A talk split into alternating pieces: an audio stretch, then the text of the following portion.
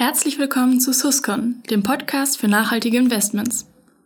Guten Tag, meine Damen und Herren. Ich begrüße Sie zu einer neuen Folge von Suscon, dem Podcast für nachhaltige Investments. Heute beschäftigen wir uns mit dem Thema Artenschutz. Und äh, mein Gesprächspartner heute ist, äh, darüber freue ich mich sehr, Professor Josef Seddele. Er ist Biologe, Wissenschaftler und Professor am Helmholtz-Zentrum für Umweltforschung in Halle. Schönen guten Tag, Herr Professor Settele. Ja, guten Tag. Ähm, wenn man so schaut, Sie haben ja viele Titel, Wissenschaftler, Biologe, Artenschützer. Ich habe auch gesehen Insektenguru. Ähm, welcher der vielen Titel ist Ihnen denn am liebsten? Das ist kontextabhängig. Also ich, meine, ich bin Agrarbiologe, promovierter Agrarwissenschaftler. Also wenn ich im Landwirtschaftsbereich was mache, dann bin ich eher die, der Agrarwissenschaftler. Ja. Bei den Naturforschenden und bei den Naturschützern eher der Biologe. Also es variiert sehr stark, je nachdem. Also es ist alles äh, wahr gegeben und zeigt eine gewisse Breite, die man auch braucht, um hier das Thema entsprechend zu ja, repräsentieren. Ja, ja. Sie haben ja noch einen weiteren Titel. Sie sind ja auch Co-Vorsitzender des Weltbiodiversitätsrates. Dem gehören 132, glaube ich, sind es Mitgliedstaaten an. Und ähm, äh, Schlag für Schlagzeilen, wenn ich das so sagen darf, hat er ja gesorgt im Mai, als sie nämlich die aktuelle Studie vorgestellt haben zum Thema Artensterben. Ähm, vielleicht vorweg, wie viele Arten gibt es auf dem Globus eigentlich und wie viele sind ähm, ihren Untersuchungen zufolge vom Aussterben bedroht? Also ich bin Co-Vorsitzender von diesem globalen Assessment, nicht vom gesamten Prozess, das ist eine kleine Notiz am Rande. Okay. Ähm, und äh, dieses Assessment, da hatten wir als Basis genommen acht Millionen Arten weltweit. Auch diese Zahl ist umstritten oder halt, äh, je nachdem wie man rechnet, kommt man auf fünf, sieben oder auch 30, 30 Millionen. Also wir hatten acht Millionen genommen, das haben wir auch ganz gut begründet, kann man auch alles nachlesen natürlich. Und davon ist ein Achtel äh, vom Aussterben bedroht, zumindest mittelfristig, wenn wir nicht gegensteuern. Also sprich eine Million von acht Millionen wären das dann. Ja, ja, Wahnsinn. Ähm, bevor wir jetzt genau auf die Gründe kommen, ähm, wie ist es in Deutschland? Also ähm, sterben in Deutschland auch viele Tiere und Pflanzen weiter aus? Ja, Deutschland, äh, wie ganz Mitteleuropa, hat die Spezialkonstellation, dass wir ja keine Arten haben, die es nur bei uns gibt. Das heißt, wenn bei uns das ausstirbt, ist nicht die Art gleich komplett weg. Aber natürlich haben wir dann genauso national und regionales Aussterben von Arten, die früher halt vorkamen und nicht mehr vorkommen bei uns. Und das äh, wird angezeigt, zum Beispiel rote Listen. Nehmen wir, nehmen wir die Bienen als Beispiel. Wir haben etwa 300, 400 Bienenarten in Mitteleuropa oder in Deutschland, was die wenigsten Leute wissen. Und davon sind 40 Prozent auf der roten Liste, also mittelfristig genauso gefährdet. Und bei vielen anderen Artengruppen ist es ähnlich, so 30, 40, 50 Prozent, je nachdem, sind auf diesen Listen gelandet. Ja, okay. Artensterben hat es ja immer schon gegeben, äh, hört man ja auch gerne mal. Ähm, ärgern sich, ärgert Sie solche, äh, solche Aussagen? Nö, ärgert mich gar nicht. Ist ja auch Fakt, ist also, äh, steht außer Zweifel und wir haben das auch thematisiert, auch im Bericht mit drin. Äh, die Aussterberate, natürlich ist auf jeden Fall wesentlich geringer als die derzeitige. So ein Faktor 10 bis 100 ist die Größenordnung anders heutzutage, als sie natürlicherweise wäre. Das heißt, es sterben immer Arten aus, es entstehen auch immer neue. Evolution ist ja so ein Prozess ne, von, von Entstehung und Aussterben. Von daher, das ist für mich völlig okay. Die Frage ist nur, wie man es dann quantifiziert und in welchem Kontext man das Ganze dann bringt. Ja, ja. Nee, weil ich meine, ähm, dann relativiert man das ja, dass äh, die, die Gefahr bzw. das große Problem ja ein bisschen durch Ja, nur Aussagen. wenn man den Faktor natürlich mit zunimmt, 10 bis 100-fach, dann hat man den Unterschied. Ja, ja, das stimmt. Ähm, können Sie ein paar prominente Arten nennen, die, die vom Aussterben betroffen sind? Ich meine, bekannt sind so, so Arten wie diese, diese Nashörner, die man kennt, ne, Breitenwollnashörner aus, aus Afrika, zum Teil ja. auch Asien, oder auch so diese Schildkröten, dieser Lonely George, der dann als letzter da war. Das sind so diese plakativen, großen Tiere, die ja so am bekanntesten sind. Aber es gibt auch sehr viele Arten, äh, die nicht so bekannt sind. Viele Insekten zum Beispiel, die nur auf bestimmten Inseln vorkamen, im Regenwald lebten. Und nachdem der Regenwald eben weg war, ist die Art als ganze Art auch letztlich ausgestorben. Da ja. wissen wir sehr wenig drüber, aber bei einigen Arten wissen wir es genau, weil man die überhaupt erst erforscht hat. Viele sind noch gar nicht bekannt. Das heißt, die Schätzungen der 8 Millionen basiert auch darauf, dass wir ungefähr von dem, was wir wissen, extrapolieren auf das, was wir nicht wissen. Ja, okay. Hat bei Ihnen denn so als Wissenschaftler so ein, ein, ein Nashorn oder ich glaube Panda-Bär gehört ja auch dazu, den gleichen Stellenwert wie so ein unbekanntes Insekt? Also gibt es so eine Art Rangliste, wenn man so will, die Art ist wichtig, die nicht so wichtig? Also das kann man pauschal nicht sagen. Es kommt davon, welche Funktion die einnehmen. So also ein Panda-Bär ist ja vielleicht gar nicht im System so ganz wesentlich. Es ist einfach das Sinnbild für, für seltene, gefährdete, schöne Arten. Von daher halt einfach beliebter und auch bekannter und damit auch irgendwie ja, schützenswerter aus Sicht vieler Menschen, vieler Zeitgenossen. Aber als Wissenschaftler ist erstmal eher die Frage, wie sind die funktional verschieden? Also sind die enge Verwandte und nicht eng verwandt? Also zwei eng verwandte Arten, wenn eine ausstirbt, habe ich immer noch die Masse der genetischen Information erhalten habe ich auch eine Art wie zum Beispiel so Pflanzen aus Afrika, Welwitschia heißt so eine Gattung zum Beispiel, da gibt es halt nur die eine Art dann davon. Wenn die weg ist, ist ein ganzer Entwicklungspfad verloren gegangen. Von daher sind die, die praktisch den ganzen Pfad repräsentieren, wichtiger als die vielleicht nur eng verwandt sind zu, zu anderen, die noch häufiger sind. Ja, ja.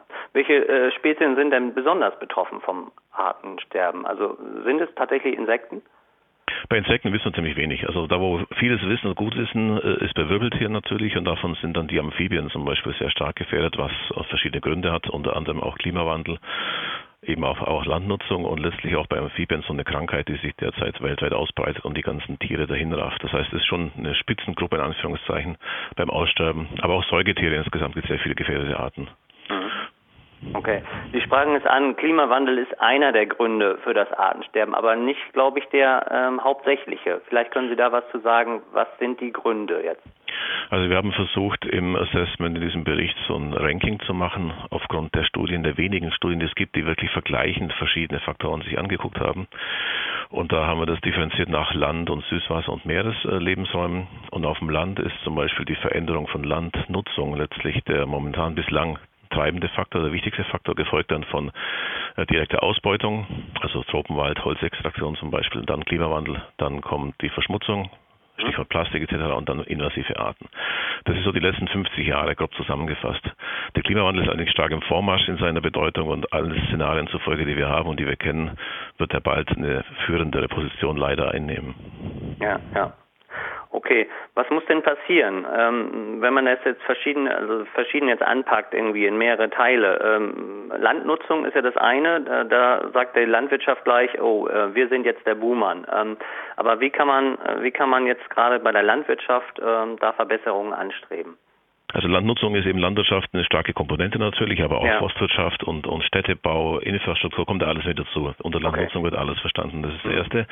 Weil man ganz sagt, hier sind dann äh, allein sind die Landwirte schuld, es sind einfach nur ein großer Anteil der Fläche ist landwirtschaftlich genutzt und damit eben auch äh, gravierend und wichtig. Und äh, die Maßnahmen, die man kennt, wie man gegensteuern kann, sind natürlich auch bekannt. Also es geht zum einen darum, diese Nutzungsintensität äh, in Frage zu stellen zum Teil, also wo wir einfach zu viel Inputs haben in Form von erst Gott Düngung, Pestiziden etc., wo wir was runterfahren könnten, aber auch in Richtung von Erhalt von, von Vielfalt in der Landschaft, also Landschaftsstrukturen, siehe Hecken, Flächengröße ist ein anderer Faktor. Das ist variabel, je nachdem, wo wir sind natürlich. Also in Brandenburg ist die Flächengröße ein anderer Faktor als in Südwestdeutschland, wo eh alles schon sehr klein ist. Von daher pauschal ist schwierig. Ne? Mhm. Aber letztlich ähm, hat Landwirtschaft sicher viele Stellschrauben, mit denen man arbeiten kann. Wenn man das dann sich genau betrachtet, letztlich ist es ja auch die Frage dessen, was wir als Gesellschaft konsumieren und konsumieren wollen. Das heißt, welches Produkt wir schätzen. Schätzen heißt auch, wie viel bereit sind dafür zu bezahlen zum Beispiel, also sprich, wie ist das Konsumverhalten. Und Landwirte sind häufig nur unter dem Druck der Gesellschaft letztlich dann, soll man sagen, stehend und produzieren eben so, wie das die Gesellschaft vielleicht haben will. Also von daher gibt es die direkten Treiber, was wir da differenziert haben. Das sind also Landnutzungsänderungen und indirekt sind Sachen wie die, ja, das soziale System, die Demografie, das, das Verhalten, die Wirtschaft etc. Ja, ja. Also da sind wir schon beim Thema Gesellschaft. Also ist denn, also was der, der Einzelne tun kann, äh, wie man die Verhaltensweisen ändert, ähm, ist Aufklärung da aus Ihrer Sicht ein wichtiger Schritt? Ja, ich denke, Aufklärung ist ein ganz zentraler Schritt und der momentan ist es auch, soll man sagen, ganz gut unterwegs sind wir da. Also es läuft sehr vieles in Sachen Aufklärung. Auch unser Bericht hat ja so eine Funktion in diese Richtung ganz stark. Und äh, einfach mal das, das Bewusstsein, äh, Bewusstmachen dessen, was für eigentlich unser Verhalten das sich beeinflussen. Das ist vermeintlich bekannt, aber man kann es nicht oft genug wiederholen eigentlich. Also von daher ist es schon eine ganz wichtige Komponente hier, dieses Awareness, Neudeutsch sage ich mal, ja. entsprechend zu steigern. Momentan ist die Zeit da auch gar ganz günstig mit der ganzen Fridays for Future Bewegung etc die auch ähnliche Richtungen hat. Da haben wir dann letztlich schon momentan eine sehr starke, was soll man sagen, Weiterbildung in der Bevölkerung, die auch klar macht, wo eigentlich die Stellschrauben sind für den Einzelnen. Aber natürlich der Einzelne ist nicht alles. Es gibt auch andere Sachen, die international bedingt sind, internationaler Handel etc., wo es nicht ganz so äh, straight ist. Das heißt, wir brauchen eigentlich beides. Wir müssen also bottom-up Verhalten, Konsumverhalten, Ernährungsverhalten zum Beispiel äh, mitdenken, aber genauso wie ich international den Handel entsprechend äh, modifiziere, wie ich dafür sorge, dass zum Beispiel dann eben nicht das Soja aus Südamerika für unsere Rinder benutzt, wo das Fleisch nach China geht und der Stickstoff bei uns bleibt zum Beispiel. Ja, okay. Und die Wirtschaft, was kann die Wirtschaft jetzt äh, äh noch tun aus Ihrer Sicht? Ja, die Wirtschaft hat ganz viele Stellschrauben natürlich, weil das ist sehr entscheidend. Im ganzen Wirtschaftssystem ist ja die Wirtschaft, wie der Name schon sagt, Wirtschaftssystem. Und äh, da gibt es viele Möglichkeiten, was zu machen. Wir haben auch speziell im Bericht äh, versucht, diese wirtschaftlichen Optionen ein bisschen rauszuarbeiten. Da gibt es so eine Art Optionentabelle. Das geht los beim Einbeziehen von Artenvielfalt in die verschiedenen Sektoren, also Land, Forstwirtschaft, Fischerei, Bergbau, einfach als Mainstreaming, also sozusagen Popularisierung, Bewusstseinsmachung dann vor allen Dingen auch geht es um, um die Pfade, also sprich, äh, äh, sagt man da, die, die entsprechende äh, äh, Kette, die dahinter steht, also wie wird eigentlich was erzeugt, wie laufen die ganzen Ströme der, der Stoffe, mhm. wie transparent ist das Ganze, was ist wie nachhaltig und nicht nachhaltig gemacht. Also da kann die Wirtschaft vieles erreichen und kann auch beitragen zu entsprechenden freundlichen Managementpraktiken. Es gibt ja viele Beispiele, also was, wenn man L'Oreal als Beispiel nimmt oder zum Teil auch Edeka, also ganz verschiedene Bereiche oder auch die Papierindustrie hat zum Teil Firmen, die da sehr aktiv sind und sehr darauf achten, dass entsprechend diese, der Aspekt der Artenvielfalt auch bei der ganzen Produktion mit dabei ist. Ja, sind Sie dann auch beratend äh, bei sowas tätig? Also kommen dann auch tatsächlich Unternehmen zu Ihnen und sagen, hm, haben Sie äh, Tipps, was können wir machen? Ja, also ich war neulich vor zwei Wochen beim VCI, Verband der Chemischen Industrie, eingeladen im Bundestag für eine Diskussionsrunde, wo dann also Syngenta und Bayer und BASF alle da waren. Da geht es also um auch Landwirtschaft natürlich unter anderem. Äh, genauso hatten wir es bei unserem Treffen mit dem mit Steinmeier jemand dabei von von der Holzindustrie beispielsweise.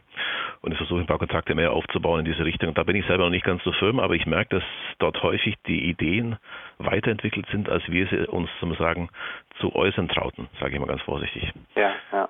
Auch bei den Sachen, die Sie auf der Homepage haben, zum Teil, was da so zu lesen war, das fand ich auch sehr, soll man sagen, ermutigend, sage ich mal. Okay. Ja, aber haben Sie den Eindruck, dass da wirklich auch ein Umdenken stattfindet? Ähm, dass, dass gesagt wird, okay, wir müssen mehr auf Ökologie achten statt auf Ökonomie? Äh, pauschal ist schwer zu sagen natürlich, aber es, es, gibt sehr viele Beispiele, wo das der Fall ist. Und das, das finde ich sehr ermutigend. Da muss man dann weiter arbeiten. Das gilt sicher nicht für alle und es ist sicher auch viele große Konzerne, die sowas nicht machen. Aber ich glaube, äh, der Trend geht hin in mehr Bewusstsein und mehr nachhaltige Produktion, auch mit, mit Rücksicht auf Artenvielfalt. Hm. Ähm, kommen wir noch zum Thema Politik. Ähm, würden sich da mehr Unterstützung auch vom Gesetzgeber wünschen? Also das äh, kann der da mehr machen, um Arten zu erhalten? Also zum einen, wenn man die Politik nimmt auf europäischer Skala, haben wir gerade aktuell Diskussion der äh, Landwirtschaftspolitik, der, der, der CAP, die sicher, muss man sagen, sehr zentral, wenn es darum geht, wie fördere ich Landwirtschaft in Europa. Das ist ein sehr, muss man sagen, äh, dirigistischer Ansatz, sage ich mal. Man fördert gewisse Aktivitäten, andere eben nicht. Und da ist momentan noch so, dass der Schwerpunkt äh, in vielen Bereichen bei der Förderung in noch nicht so nachhaltigen Praktiken eigentlich letztlich liegt. Das heißt, da kann man noch sehr viel erreichen. Und gerade auf Ebene der EU-Kommission wäre das äh, sehr wichtig, das weiter zu machen. Da gibt es auch Austausch, wir haben auch Kontakt mit der EU-Kommission, aber es ist halt ein zäher Prozess. Da muss man sehr, sehr viel mit viel Nachhaltigkeit und mit viel Durchhaltevermögen dann arbeiten, sage ich mal. Im Mai haben Sie ja die Ergebnisse ähm, vorgestellt. Hat sich denn seitdem wirklich was getan, wo Sie sagen, das stimmt uns optimistisch, da äh, äh, tut sich wirklich was? Ich meine, Mai ist noch nicht so lange her natürlich, dass da richtig konkret schon was laufen könnte, wäre es etwas unrealistisch, wenn man nur die Basis des Berichtes hat. Aber ja. äh, das Interesse am Thema ist enorm, ist riesengroß, auch nach wie vor anhaltend. Also ich hatte jetzt ja schon die letzten vier Monate etwas 80 Interviews zum Thema, sehr viele Treffen. Also VCI habe ich erwähnt, bei Macron war man gewesen, bei Steinmeier war man gewesen. Und auch sonst gibt es international sehr viel Resonanz zum Thema, auch in den USA. Im Kongress gab es schon drei Anhörungen auf Basis des Berichtes. Das fand ich auch sehr überraschend und es war sehr konstruktiv, also überraschenderweise auch das. Aber äh, also man, man ist oft überrascht, wie offen doch viele Leute sind, wo man so von außen denkt, das ist alles ziemlich schwierig und geht überhaupt nicht, gerade USA als Beispiel. Ja. Also letzte, letzte Woche war ich in Serbien gewesen, da war ein, ein, Event zu dem Thema Artenschutz und halt eben für eine Balkannation letztlich. Auch da war das Interesse sehr groß, und gleich auch viele andere Konflikte natürlich haben, Landnutzung, ja, Staudammbau etc. Aber dennoch die Bereitschaft, sich das erstmal überhaupt, äh, soll man sagen, das zu durchdenken, ist sehr hoch. Mhm. Und auch Sachen umzusetzen, ist äh, auch höher, als ich eigentlich zu hoffen wagte. Also von daher bin ich momentan äh, positiv überrascht. Das ist doch äh, sehr gut zu hören. Ähm, trotzdem ist die Uhr ja relativ weit fortgeschritten. Ne? Also ja. ähm, ich habe mal irgendwie, Sie sagten nicht fünf vor, sondern ich glaube eine, eine Minute vor zwölf schon. Ähm, was passiert denn, also äh, wenn, wenn das Artensterben so anhält, wie es, äh, wie Sie es geschildert haben? Also wir riskieren, so sage ich es eigentlich meistens, letztlich so eine gewisse Versicherung für die Zukunft. Also beispielsweise nehmen wir das beliebte Thema Bestäubung. Bienen, Honigbienen, Wildbienen etc. Wir haben ja sehr viele Arten äh, von Bienen, die letztlich Bestäubungsleistung machen. Die kann man auch quantifizieren. Weltweit 150 bis 250 Milliarden Euro Jahresumsatz, der durch Bestäubung zustande kommt, um mal so eine Zahl in den Raum zu werfen. Äh, wenn diese Systeme sich ändern, beim Klimawandel zum Beispiel, fallen auch gewisse Arten aus. Und wenn ich dann keinen Pool habe von Arten, die vielleicht ein bisschen anders drauf sind, sage ich mal ganz lapidar, um diese Funktion zu übernehmen, habe ich einfach mehr Risiken. Also es gibt, äh, unsere Bestäubung wird im Wesentlichen von sagen wir, 15 Arten betrieben im Landwirtschaftsbereich, also ganzen Obst- und Gemüsebereich. Da gibt es Studien, die gezeigt haben, dass die letzten zehn Jahre so zwei, drei Arten, in England war das gewesen, ausgefallen sind, aber durch neue Arten, die vorher fast keine Rolle spielten, ersetzt werden konnten im System. Und je mehr solcher Arten ich habe, umso mehr habe ich einfach eine Risikominderung für die Zukunft. Also ich erhalte mir die Anpassungsfähigkeit letztlich. Und das gilt eigentlich für fast ja, alle Arten, die in irgendeiner Form mit unseren Systemen irgendwie interagieren, was sehr viele Arten sind. Spielt ja auch der technologische Fortschritt eine Rolle? Also ähm, äh, Innovation in der Wissenschaft auch? Ja klar, also Innovationen können wir uns in vielen Bereichen vorstellen. Also nehmen wir als Beispiel, jetzt haben wir die Diskussion um die Forstwirtschaft, um die entsprechenden nicht mehr so toll wachsenden Bäume. Ne? Diese schönen Stangenwälder funktionieren nicht mehr ganz so klasse mit Kiefern und, und, und, und Fichten. Ja. Kann sein, dass wir vielleicht auf andere Bäume äh, zurückgreifen müssen, die vielleicht nicht mehr so schön gerade wachsen. Dann ist es die Frage, wie ich mit Innovation es trotzdem schaffen kann, diese, soll man sagen, diese Bäume zu ernten. Also nicht mehr die Technik habe für schöne gerade Stämme, sondern für krumme, bucklige, was weiß ich. Also wäre ein Beispiel. Oder auch, ich nehme den Bereich Pflanzenschutz zum Beispiel, die Ausbringungstechnik, die ja sehr stark Fortschritte gemacht hat die letzten 15, 20 Jahre, wurde einfach durch entsprechende ja, technologische Veränderungen, die ganzen Spritzmittel nicht mehr so stark in der Landschaft verteilt werden, sondern sehr punktuell angebracht werden. Oder auch äh, mit entsprechenden äh, Precision Farming Thematiken, ne, wo man einfach sagt, okay, ich suche mal gezielt aus, wo muss was gespritzt werden. Damit habe ich viel weniger Kontamination der Umwelt und auch sehr viel weniger Auswirkungen auf die Artenvielfalt. Also Technologie ist eine wichtige Komponente für die Zukunft und ich bin da auch zuversichtlich, dass wir immer auch gute Ideen haben. Es war bislang immer so gewesen, dass immer noch was kam. Von daher bin ich nicht ganz so pessimistisch, auch wenn es 1 vor 12 ist, aber wir müssen einfach in die Richtung weitergehen. Ja, ja, sehr schön. Das ist doch ein, ein äh, optimistischer äh, äh, Schluss. Ähm, bevor wir allerdings zum Schluss kommen unseres Gespräches, äh, noch die Frage nach einem äh, Literaturtipp. Ähm, was ähm, haben Sie für uns äh, da im Petto? Also ich habe jetzt gerade äh, noch nicht ganz selber gelesen, ein neues Buch von der Tanja Busse, Das Sterben der anderen. Sie kennen ja all das Leben der anderen, den Film, ne? das fand ich einen tollen Titel erstmal, Das Sterben der anderen. Da geht es um biologische Vielfalt, wie wir die noch retten können und es ist ein sehr gut recherchiertes Buch, also mehr so als belletristisch aufgezogen, sage ich mal.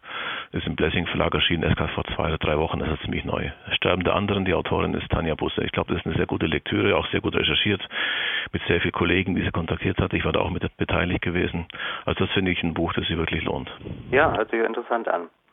Okay, zum Schluss fragen wir dann noch jedem äh, Gesprächspartner im Podcast äh, nach einer nachhaltigen Zahl, die von Bedeutung ist. Welche haben Sie für uns? Also die Zahl, die ich sagen würde, ist, dass die OECD-Staaten derzeit pro Jahr mit 100 Milliarden US-Dollar landwirtschaftliche Produktion subventionieren, die nicht umweltfreundlich ist.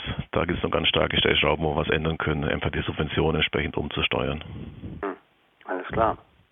Wunderbar. Dann sage ich vielen Dank, Herr Professor Settele. Gerne. Äh, sehr interessantes Gespräch. Wir, wir verfolgen, wie es weitergeht. Ähm, und ich sage ähm, äh, vielen Dank auch für Ihr Interesse, äh, meine Damen und Herren. Und äh, ich hoffe, Sie schalten beim nächsten Mal wieder ein. Auf Wiederhören.